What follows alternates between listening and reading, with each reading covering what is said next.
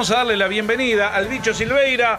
Buenas noches, bicho querido, ¿cómo va? Buenas noches, eh, Michelle, la verdad que un placer estar acá contigo y este, bueno, con toda la audiencia, hablando de esto que nos gusta, eh, que es el, el deporte. Y bueno, hoy tenemos un tema más que interesante, siguiendo un poco el hilo de lo que hemos este, manejado la semana pasada, la columna anterior, acerca Sí. del retiro de los eh, jugadores eh, profesionales, tanto de básquetbol como de fútbol. Y bueno, un poco por ahí viene una temática que es, es una problemática social eh, bastante importante, creo. yo. Bastan- sí, también saber de cuántos niños hay hoy en los circuitos de, eh, del, del baby fútbol, del baby fútbol en todo el país, eh, cuántos siguen eh, en la siguiente etapa, eh, cuál es la edad de, de ese, de ese corte, ese quiebre, la expectativa que tiene a, a partir de ahora los chicos. Bueno, esta columna que la gente espera ansiosamente y vamos a tener un contacto telefónico. Sin duda, vamos a tener un, contacto con alguien que sabe, porque usted y yo opinamos, algo sabemos. No, no, yo solo sé que no sé nada. La columna del básquetbol y del baby fútbol o todo lo que usted maneje el deporte es suyo. Yo puedo preguntar, soy un preguntón en el deporte. Perfecto. Bueno, sentido común. Usted seguramente sentido común tiene, que es el menos Algo- común, es el menos común de los sentidos. Uy, ahí está, sería un mínimo de coherencia, le diría. Perfecto, bien. Entonces, ¿Qué le parece ya- si yo lo dejo tranquilo? No, no, no lo quiero presionar. No, así. tranquilo, Lo- tranquilo. ¿Le puedo dejar la nave? ¿La maneja usted? ¿Cómo no? ¿Cómo Porque no? Es un placer. de- eh, no- voy a no- preparar no- café. No, acepto reclamos. No, no, La adelante. nave, la nave no sé cómo No estará. vino Karina, que estaba yo también manejando. Lo dejo a usted. Perfecto, Preparo perfecto. café y vuelvo. Bien, perfecto. ¿Le parece? Rapidito, adelante, lo adelante. Vamos, arriba.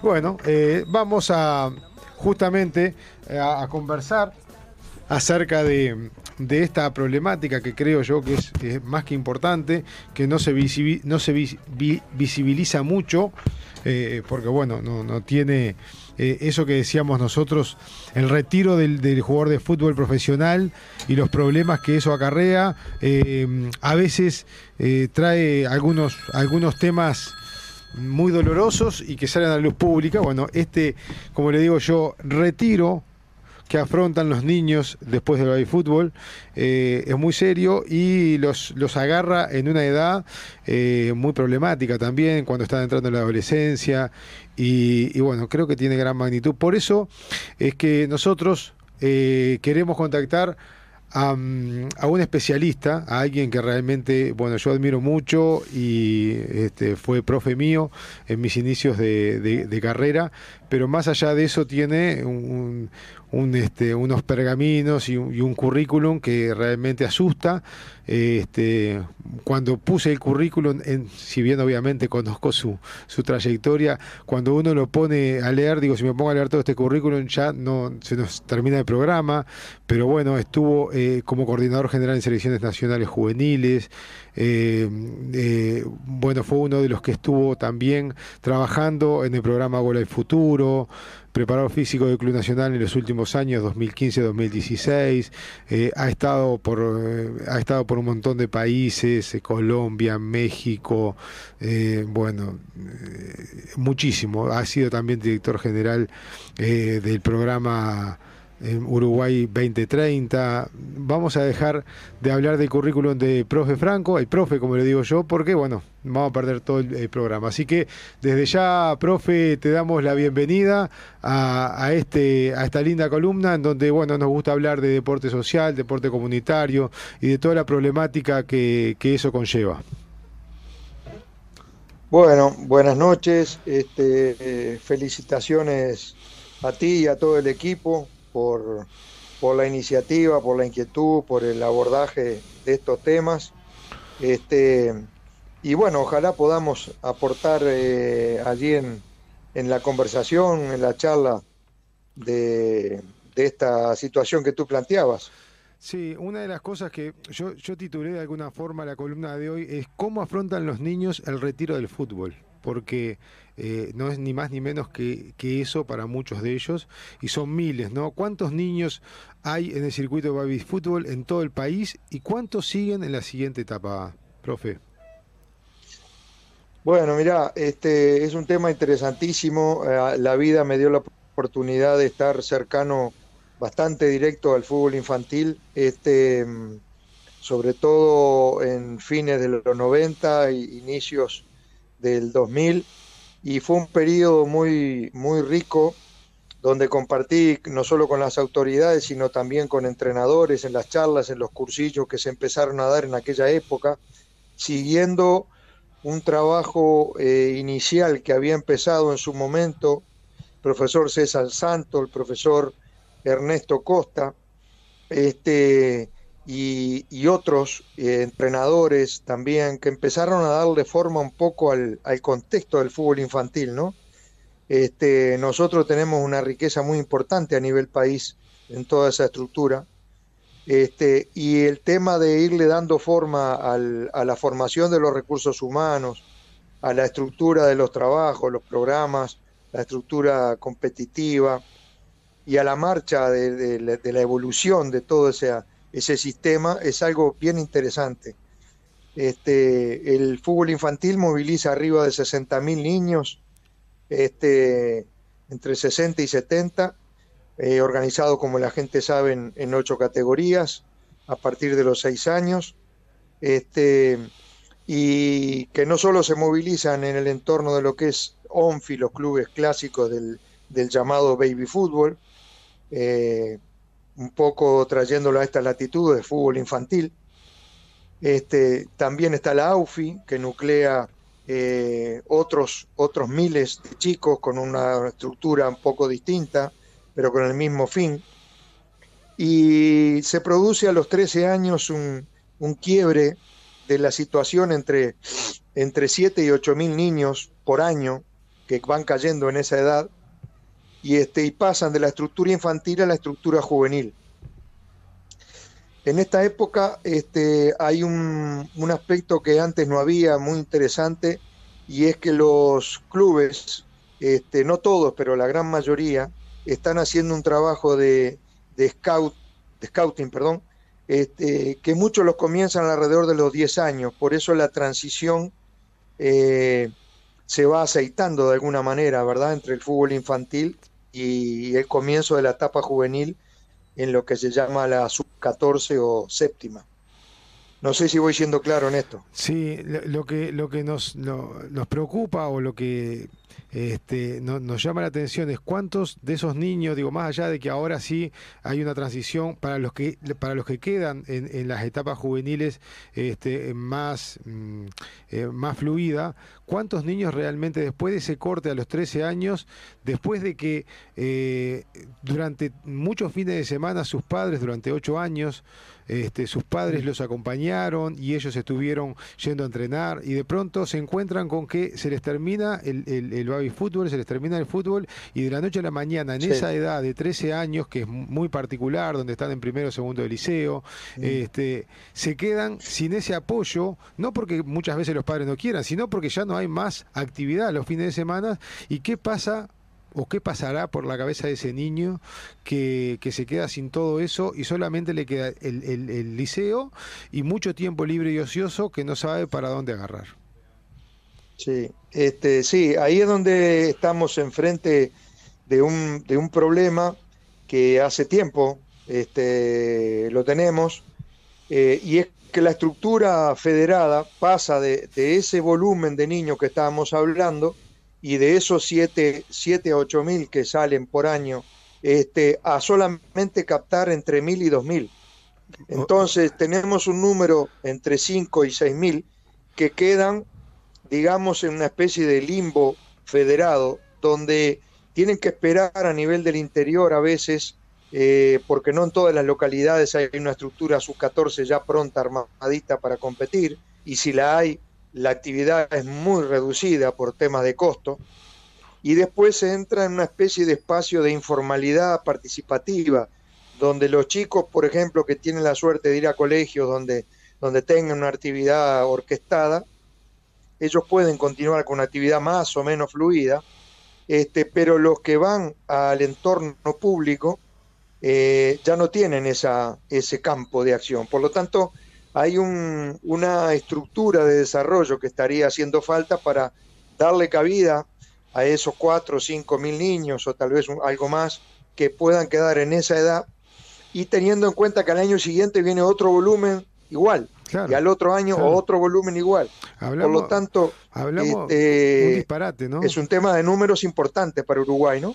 Sin duda, sin duda. Y, bueno, ¿y qué es lo que, qué es lo, o sea, es como siempre decimos, ¿no? O sea, eh, solamente quienes tienen la posibilidad de, como decías tú, de, estar en un colegio, pueden seguir en, esa actividad. Y muchos de estos niños que no lo pueden hacer, también se encuentran con que para algunos otros deportes, eh, no digamos que es tarde, pero eh, es difícil que se enganchen. De repente con el básquet, a mí me pasa, mm, como entrenador me ha pasado, de que te encontrás con chicos que vienen de 13, 14 años, de fútbol y que claro, no tienen ninguna noción todavía de básquet y, de repente se encuentran con otros chicos que vienen con, con la formación previa y ahí se frustran y ahí, eh, o sea, es, doble frustración, la frustración de, de, haber fallado, porque se sienten de alguna forma que fallaron en esto del fútbol y sobre todo por toda la presión que se les ponen a ellos arriba, y después se encuentran con que fallan otra vez en otro deporte y se sienten de alguna manera, creo yo, que fallan ellos mismos, ¿no? Y, y, eso a mí me parece que es muy crudo. La pregunta, eh, la pregunta que se me ocurre es, ¿qué se puede hacer para que estos niños tengan una contención distinta? Mira, sin llegar a, pensar este, ni, ni, cerca de eso en, una receta salvadora, mágica o algo, simplemente recogiendo un poco el ejemplo de, de, otras latitudes, donde se han experimentado ligas de desarrollo, que se llaman, que son este, paralelas, o, eh, algunos le llaman ligas de expansión también, este, o de extensión, que son ligas paralelas a las estructuras federadas y que permiten que los chicos de manera recreativa, tal vez con una incidencia competitiva algo menor, pero sí con una estructura y un, envase, digamos, que los reciba, ¿verdad? Con un formato que los reciba, poderle dar forma a estas ligas de desarrollo que van captando los chicos que no son este, absorbidos por el entorno federado. Entonces, eso obviamente que demanda eh, una participación o demandaría una participación colectiva un poco entre, entre la, casa madre del, fútbol, digamos, y después las organizaciones que este, conllevan el entorno aficionado. En el caso del fútbol infantil podría ser una continuidad de AUFI que ya se da. Este, de hecho, AUFI poco a poco ha expandido con pocos equipos, ¿no? Pero este, sus estructuras.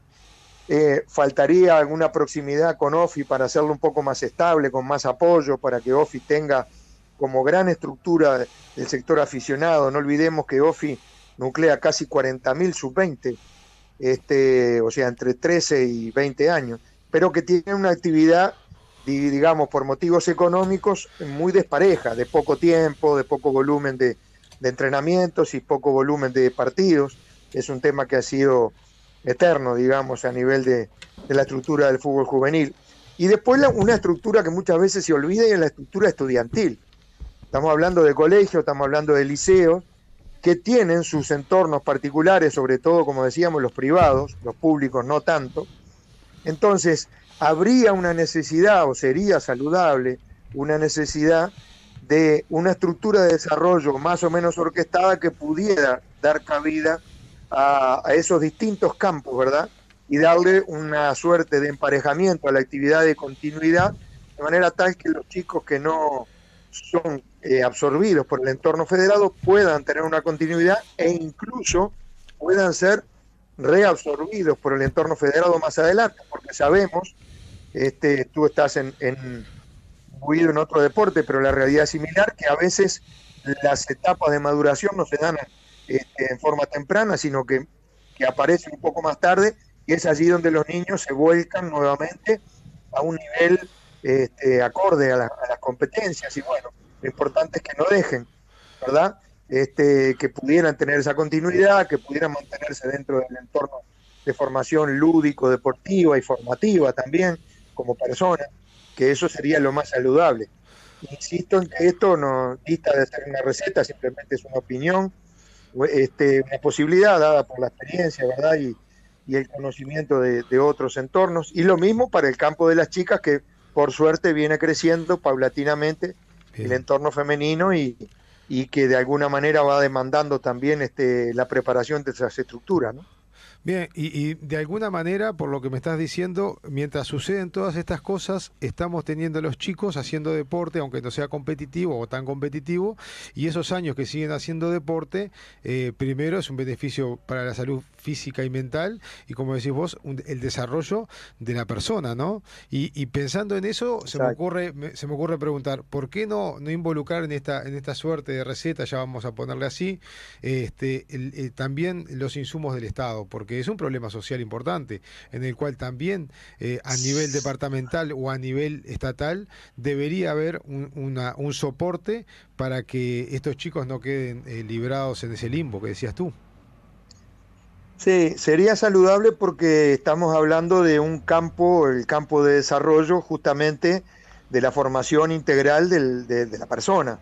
Entonces, en ese entorno podemos eh, llegar a una sinergia, digamos, a una sumatoria de apoyos a nivel de lo que pudiera ser Secretaría de Deporte, la propia, una parte de la propia Asociación Uruguaya y la OFI con sus programas de desarrollo, que la FIFA los apoya y muy bien, ¿verdad?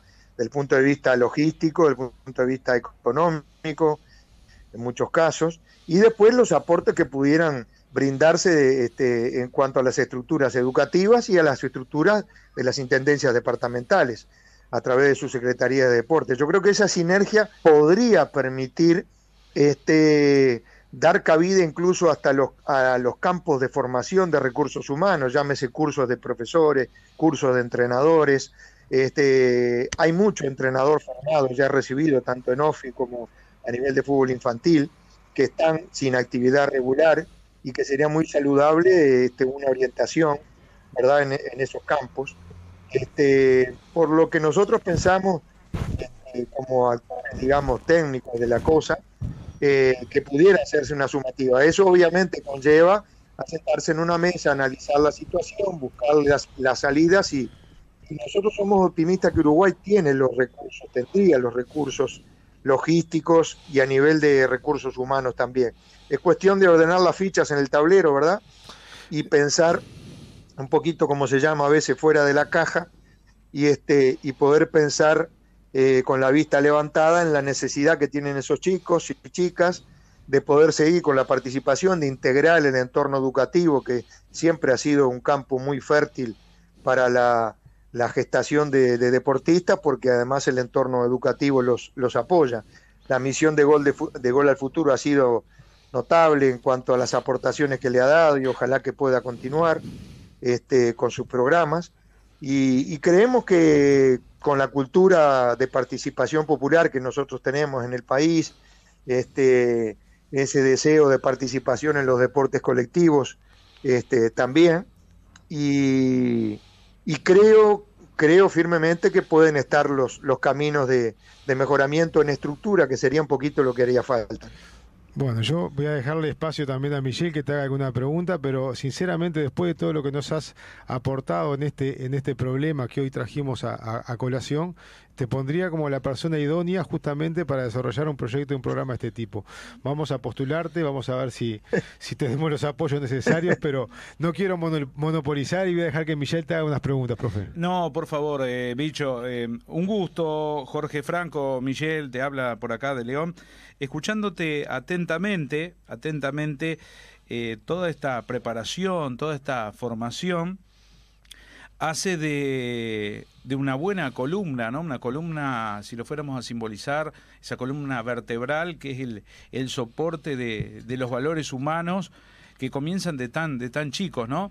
Este, sumados a la, a la formación de orden, de orden familiar para que el deporte sea un verdadero fair play, pero todo comienza desde el hogar, desde la, desde la formación, de la primer base, ¿no? Esa base quizás de una pirámide de, formación familiar y deportiva para que el chico no se frustre y pueda tener este eh, no solamente el don y la capacidad y la formación, sino estar mm. preparado para tener ese crecimiento como deportista, como deportista, pero sobre todo como persona, estar preparado para los altos y los bajos.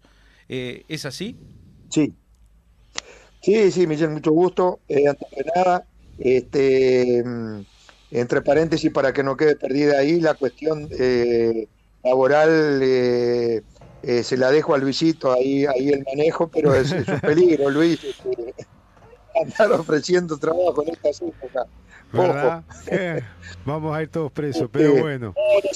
me encanta hablar de este tema porque la vida ha sido generosa con nosotros, el trabajo también, y nos ha permitido andar en otras tierras donde la gente pregunta, bueno, el, secreto del Uruguay, los futbolistas, bla, bla, bla. Y nosotros siempre hablamos de las estructuras que están, también hablamos a veces de las que faltan, pero las que están han sido, han sido, han sido buenísimas y son buenísimas porque el fútbol infantil no es un fenómeno deportivo, es un fenómeno social.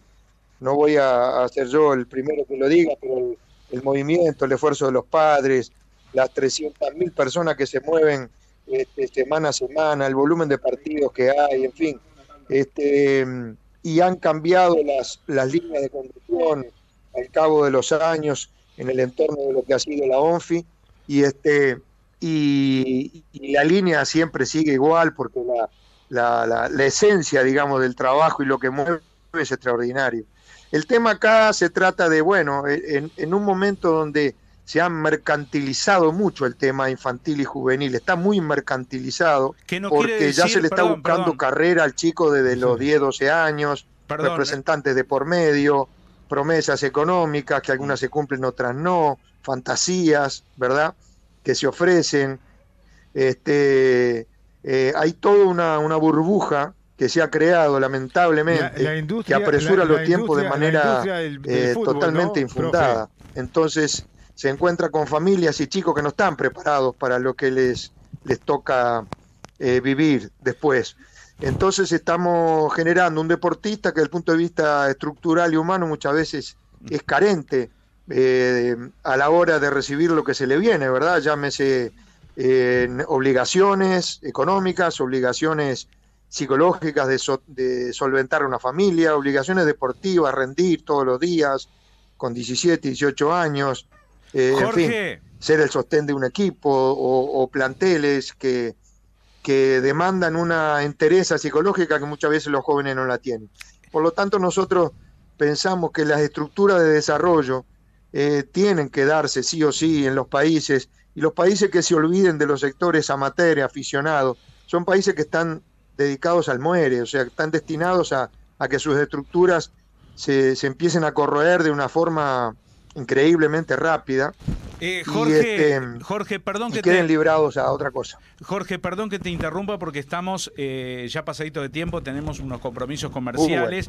Te logré comprender perfectamente eh, lo que es el mercantilismo, que no tiene nada que ver el mercantilismo deportivo del baby fútbol con lo que hay toda una estructura que está bien para que se soporte, tiene que haber una estructura mercantil, pero de ahí no quiere decir que sean profesionales. Es el camino a ser profesionales y eso lleva mucho tiempo y quizás lleva una década de trabajo. Y quizás los niños no tengan tener esa presión a la hora de jugar, sino jugar por ese amor a la camiseta, por, e, por, por ese cariño que están los padres, los familiares, eh, queriendo que esto sea un fair play, de un juego divertido, sano y que quizás no, no, no tengan la presión económica o, eh, o de sponsor o de clientes para poder jugar. Hasta ahí yo te lo entendí perfectamente, quizás este tema dé para mucho. Eh, agradecer enormemente por, por, el contacto, porque estamos ya pasaditos de tiempo y tenemos que volver a, de nuevamente a piso. Te mandamos un abrazo, Jorge, gracias por estar. ¿eh? Un abrazo grande. Igualmente, un abrazo a ustedes, felicidades y a la orden. Ah, gracias, gracias. Bicho Silveira, pasó otra columna espectacular. Veo que manejó la nave, que fue increíble. No la, no la chocamos. No, la chocamos. Ahora lo que tenemos que estacionar porque tenemos que ir a compromisos comerciales. Perfecto, vamos Nos vemos la semana que viene, cuídense. Pausa y ya volvemos. Final ya casi con Noche de 10 aquí en la 30. Ya estamos de vuelta. Oye, oye.